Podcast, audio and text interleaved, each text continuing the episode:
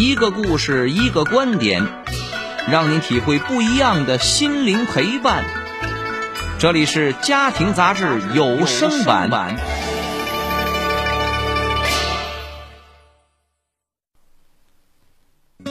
二零二一年的春节，喜剧明星贾玲编剧、执导并主演的电影《你好，李焕英》大热。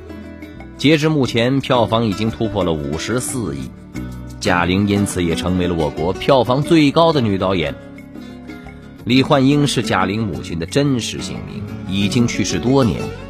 这部电影就是贾玲因为思念母亲而拍的，无数观众被贾玲的真情实感所打动，流下了热泪，后悔没有趁着父母健在时多尽点孝心。很多人并不了解的是。这部电影背后的真实故事同样是感人至深。来听今天张工为各位讲述票房最高女导演的背后，贾玲给天下儿女酿后悔汤。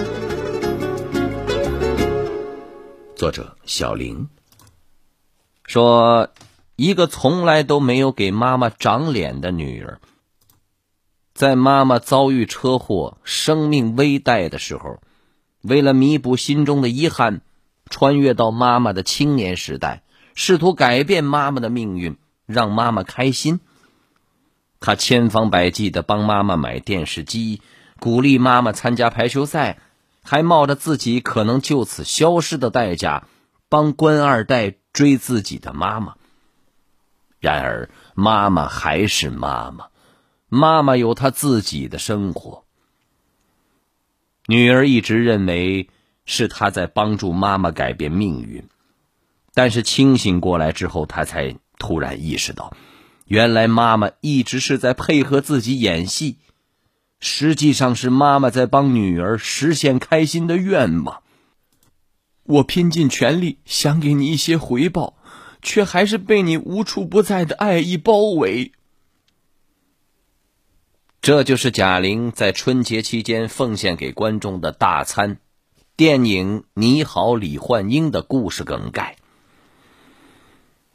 李焕英是我母亲真实的姓名，剧中的故事情节也都有来由。我之所以拍这部电影，是因为我一直无法从对母亲的思念、愧疚和遗憾中走出来。贾玲。一九八二年出生在湖北襄阳市下辖的县级城市，他的父母都是一家化肥厂的普通工人，还有个比他大五岁的姐姐。贾玲和姐姐贾丹从小都喜欢文艺，爱唱歌跳舞。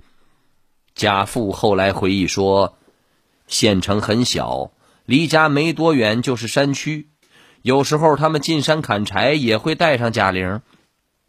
每次进山，贾玲都快乐的像只小鸟，更会把各种鸟叫学得惟妙惟肖。母亲李焕英很诧异：“那宝天生就会口技呢。”她觉得女儿有表演的天赋。在贾玲刚进幼儿园时，李焕英就送她去了表演兴趣班，一上就是多年。贾玲确实很有表演天赋，上学时经常参加学校的文艺演出，很快就成了学校文艺演出的台柱子。他也立志将来从事表演工作。然而，二零零零年高中毕业的贾玲报考北京电影学院表演系，却落榜了。倔强的她不愿意回老家，就在北京找了一份饭店服务员的工作。一边挣钱谋生，一边为来年的考试做准备。贾丹此时已经在当地的一家电台当上了播音员，虽然事业发展不错，但一直想去更高级的广播学院进修。二零零一年，贾玲考上了中央戏剧学院，而姐姐也考上了北京广播学院。两个女儿都要到北京上学。父母在开心的同时，免不了忧虑，因为当时夫妇俩供职于化肥厂，效益不好，他们的收入只够日常开销，而艺术类的高校学费很贵，光开学的费用就要两万多块，还有平时的生活费。啊，供养两个大学生实在吃力呀。姐姐见状，就悄悄的含泪撕掉了自己的大学录取通知书。贾玲觉得对不起姐姐，一直珍藏着姐姐的大学录取通知书的残片，以此来勉励自己。贾玲上学前还有一个有趣的插曲，当时她为了增加考中中戏的把握，填报了戏剧表演和喜剧表演两个专业。招生办的老师给贾玲家打电话，询问她选择哪个专业。电话是妈妈李焕英接的，她的方言口音很重。老师将戏剧听成了喜剧，于是贾玲就在一个美丽的误会下，走进了中戏的喜剧表演班。二零二一年的春节，喜剧明星贾玲编剧、指导并主演的电影《你好，李焕英》大热，截至目前，票房已经突破了五十四亿，贾玲因此也成为了我国票房最高的女导演。李焕英是贾玲母亲的真实姓名，已经去世多年。这部电影就是贾玲因为思念母亲而拍的，无数观众被贾玲的真情实感所打动，流下了热泪。后悔没有趁着父母健在时多尽点孝心。很多人并不了解的是，这部电影背后的真实故事同样是感人至深。来听今天张工为各位讲述票房最高女导演的背后，贾玲给天下儿女酿后悔汤。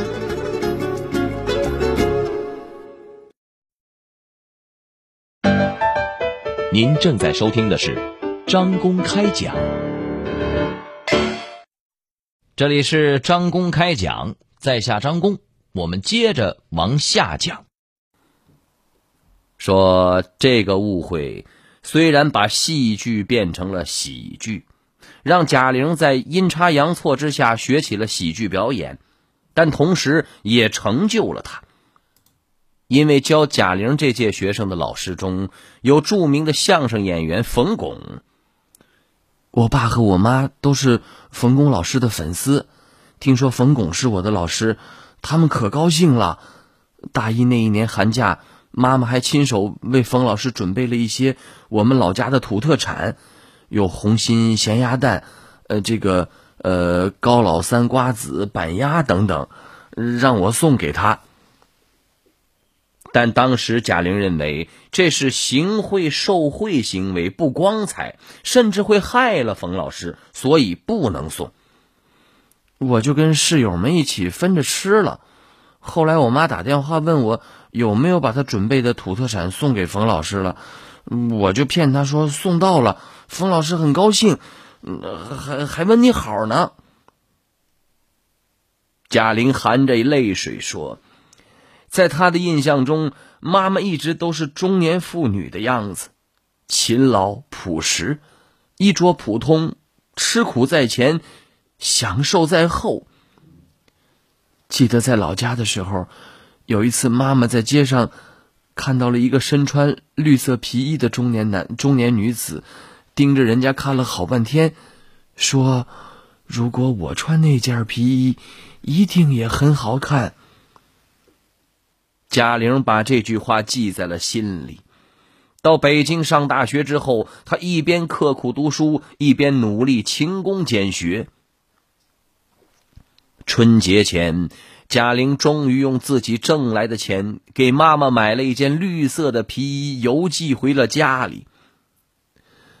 虽然妈妈收到皮衣后，在电话里一直埋怨和批评我。说不该花那么多钱买这么贵的衣服，但我能从他的口气中感觉到从内心深处流露出来的高兴。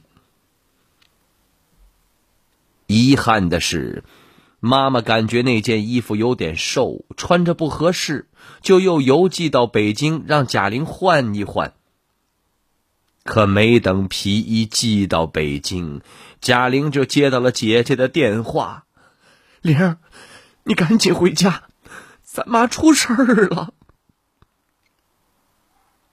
周闻噩耗，贾玲的内心瞬间就崩塌了。下了课便直奔火车站。原来，因为要供养贾玲读书，父母一直在利用空余时间四处打工挣钱。当时因为季节和气候等影响，化肥厂停了工，父母就去附近的农村帮人家把稻草。拉到造纸厂去卖，拉一趟能赚五块钱。贾爸爸开着家里的小翻斗车，车上摞着高高的稻草捆儿，妈妈李焕英就坐在接稻草捆儿的上面。那天，父母拉稻草，结果稻草摞得太高了，坐在上面的李焕英感觉稻草捆得有些歪了，她担心万一翻车伤着丈夫。就在稻草捆上站起来去扶，结果一不小心从高高的稻草捆上摔了下来。因为摔到了后脑，李焕英被送到医院后抢救无效，身亡了。回到老家，贾玲直奔殡仪馆，见了母亲最后一面。她搂着姐姐，崩溃大哭啊！从此我们就没有妈妈了。她才四十多岁，女儿给她买的皮衣还没穿上啊！贾玲暗恨自己，妈妈是因为要供她读书才遭遇意外。回到北京以后，贾玲深感自己身上承担着一家人的希望，开始更加刻苦的学习和锻炼基本功。贾玲的表现一直很优秀。二零零三年大学毕业那年，他参加了全国相声小品邀请赛，获得了专业组的冠军。可是，贾玲毕业后的情况让人意外。他四处找单位，甚至到小剧场去跑龙套，都被拒之门外。原因只有一个：他学的是喜剧，最爱的是相声，而相声一直是男人特有的职业。不管是在茶馆还是表演台上，几乎没有见过女人的身影。找不到活干，也就意味着没收入。贾玲又不敢把实情告诉姐姐。甚至骗姐姐说自己已经找到了工作，让她不要再给自己寄钱了。她就那么扛着，住地下室，只吃馒头是日常状态。最艰难的时候，男友也提出了分手。他觉得一个女人说相声是不会有出路的，不如一起回老家找份安定的工作。男友离开后，贾玲需要自己独自负担房租和生活开支，日子变得更加艰难。为了省钱，她搬到了一个地处偏远的十平方米的地下室中，那儿没有卫生间，不通风，每天都臭气熏天。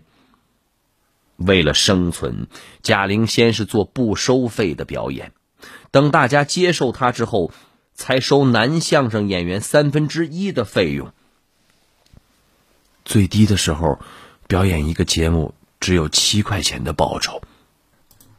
后来姐姐知道了贾玲的处境，就想办法在老家给她找了一份在高速公路收费站的工作，让她回去。贾玲不愿意回老家，姐姐就问她说：“那你问问冯巩老师吧，看看老师有什么意见。”不行，就赶紧回来。冯巩得知后对贾玲说：“贾玲很有喜剧表演天赋，就这么回老家，岂不埋没了他的才华？以后吃住，我给他安排，几顿饭我还管得起。”就这样，冯巩带着贾玲四处跑场子，让她多露脸儿。贾玲的路子慢慢的好走了。二零一零年，在冯巩的帮助下，贾玲和白凯南搭档相声《大话捧哏》，登上了央视春晚的舞台。贾玲也终于一夜成名。几年后，贾玲的事业风生水起，还创办了自己的品牌“大腕娱乐”。我现在有了点名气，也有了点钱，但也深深的体会到了生存的不容易。何况，妈妈还要供养我这个上大学的女儿，就更不容易了。所以，越是成功，我越是思念妈妈，心中有无尽的遗憾。二零二一年的春节，喜剧明星贾玲编剧、指导并主演的电影《你好，李焕英》大热，截至目前，票房已经突破了五十四亿，贾玲因此也成为了我国票房最高的女导演。李焕英是贾玲母亲的真实姓名，已经去世多年。这部电影就是贾玲因为思念母亲而拍的，无数观众被贾玲的真情实感所打动，流下了热泪，后悔没有趁着父母健在时多尽点孝心。很多人并不了解的是，这部电影背后的真实故事同样是感人至深。来听今天张工为各位讲述票房最高女导演的背后。贾玲给天下儿女酿后悔汤。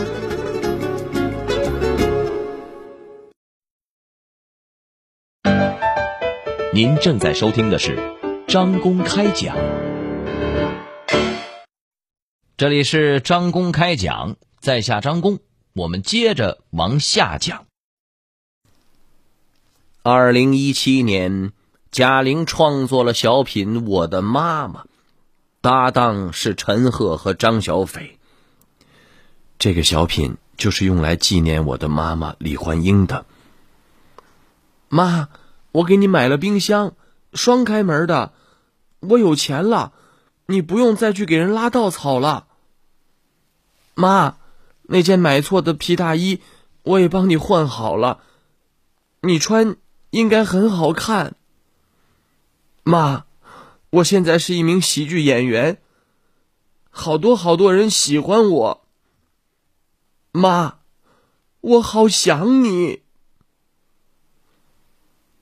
小品中，贾玲对妈妈说的话，感动了无数人。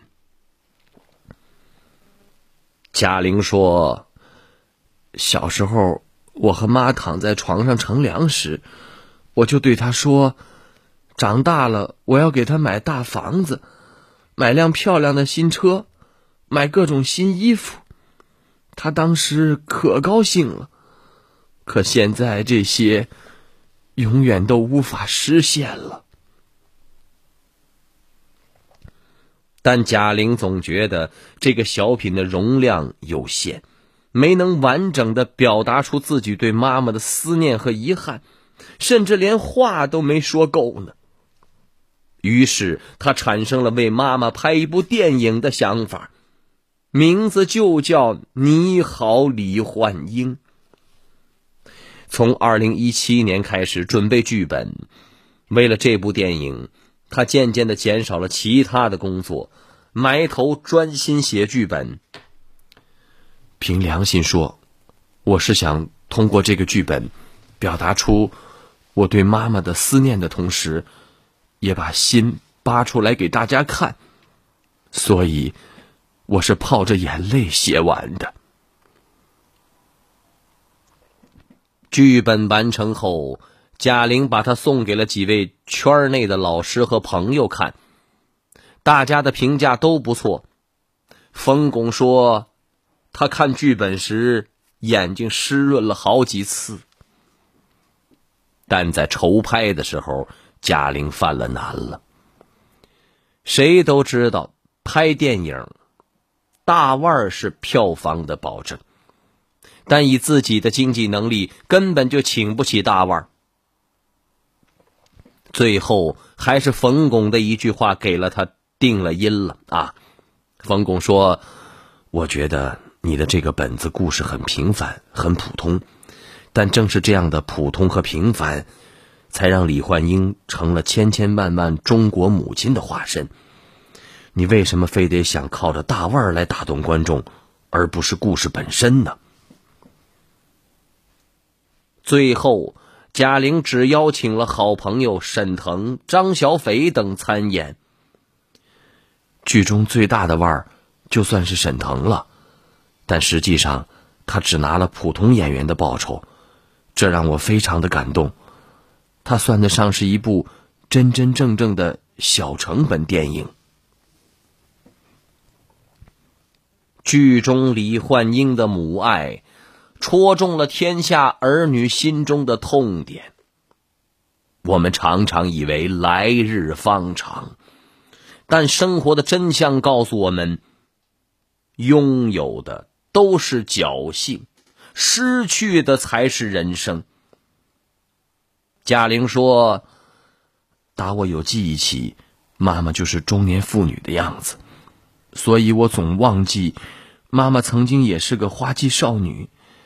你以为你已经很爱很爱妈妈了，但妈妈永远比你的想象中。”更爱更爱你，这样一部耗尽心血、用真情实感拍成的电影，拿到票房冠军，理所当然。好朋友们，以上就是今天张公开讲的全部内容。为您讲述的是票房最高女导演的背后。贾玲给天下儿女酿后悔汤，在下张工，感谢您的锁定和收听。明天同一时间，张工将继续为您讲述。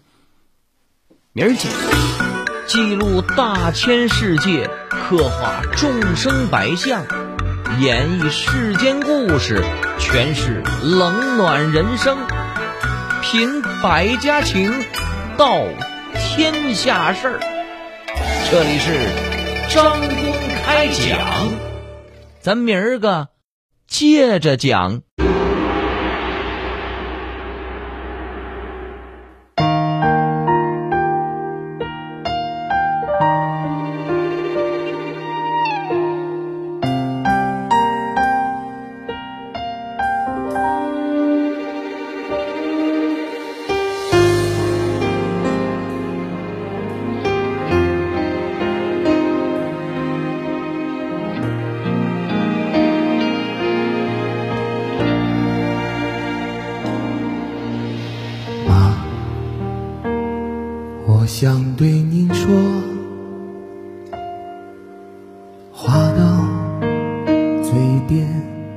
又咽下。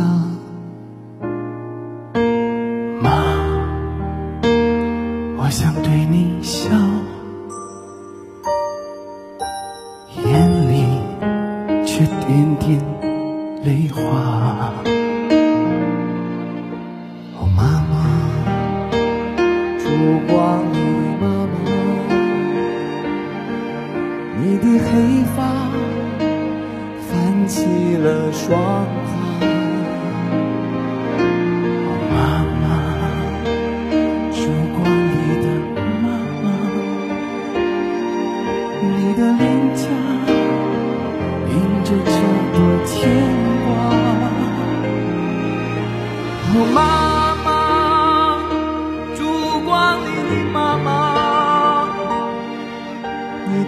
的腰